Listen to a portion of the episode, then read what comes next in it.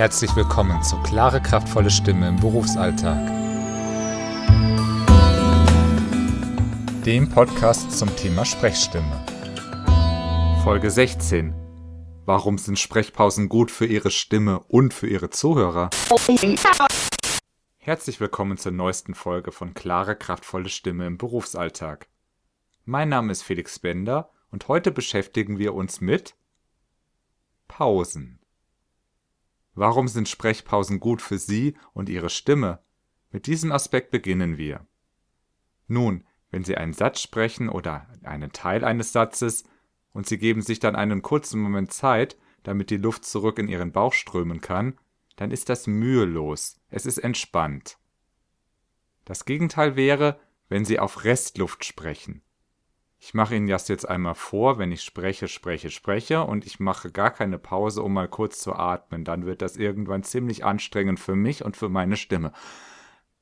Auch das Einatmen, das ist dann deutlich hörbar und es ist eben anstrengend.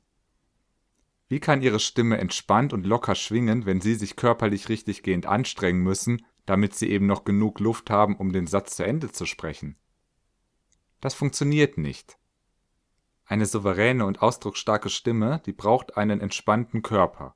Also zumindest bis zu einem gewissen Grad entspannt. Sie brauchen sich nicht in eine Hängematte oder in einen Liegestuhl zu legen, aber Sie sollten immer das Gefühl haben, dass es nicht anstrengend ist, wenn Sie sprechen. Denn da kommt der zweite Aspekt ins Spiel, Ihre Zuhörer.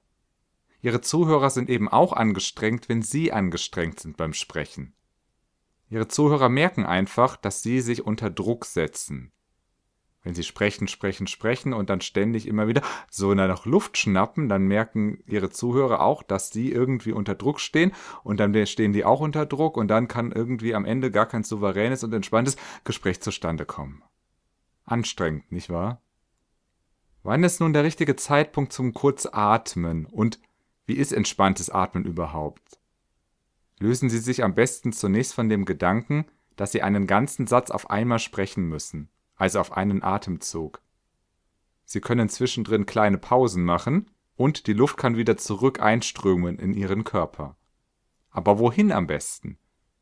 Legen Sie am besten Ihre Hand einmal auf den Bauchnabel und dann sprechen Sie einen Satz und spüren, wie die Luft danach oder mittendrin genau dorthin strömt, wo Ihre Hand liegt.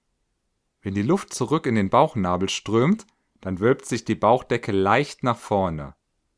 Das ist eine kleine, ganz lockere Bewegung. Es ist kein angestrengtes nach Luft schnappen. Das ist dann nämlich gar nicht nötig. Am besten nehmen Sie sich irgendwelche Sätze, das kann auch geschriebener Text sein, den Sie dann vorlesen, und machen Sie zwischendrin kurze Pausen. Das ist ein gutes Übungsprogramm, um zu lernen, immer wieder kurz locker zu lassen zwischendurch. Die Bauchdecke geht dann locker wieder nach außen, Sie haben wieder Luft und können weitersprechen. Am besten probieren Sie das erstmal für sich und dann vielleicht vor engen Freunden und erst dann vor Geschäftskunden und Geschäftspartnern. Wenn Sie mehr dazu wissen möchten, kontaktieren Sie mich gerne. Am besten über meine Webseite bender-kommunikation.de. Dort finden Sie ein Kontaktformular, das Sie ausfüllen können. Hat Ihnen diese Folge gefallen? Dann teilen Sie Ihre Meinung gerne auf iTunes.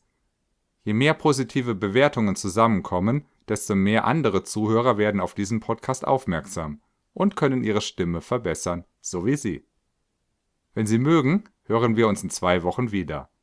Bis dahin viel Spaß beim Pause machen.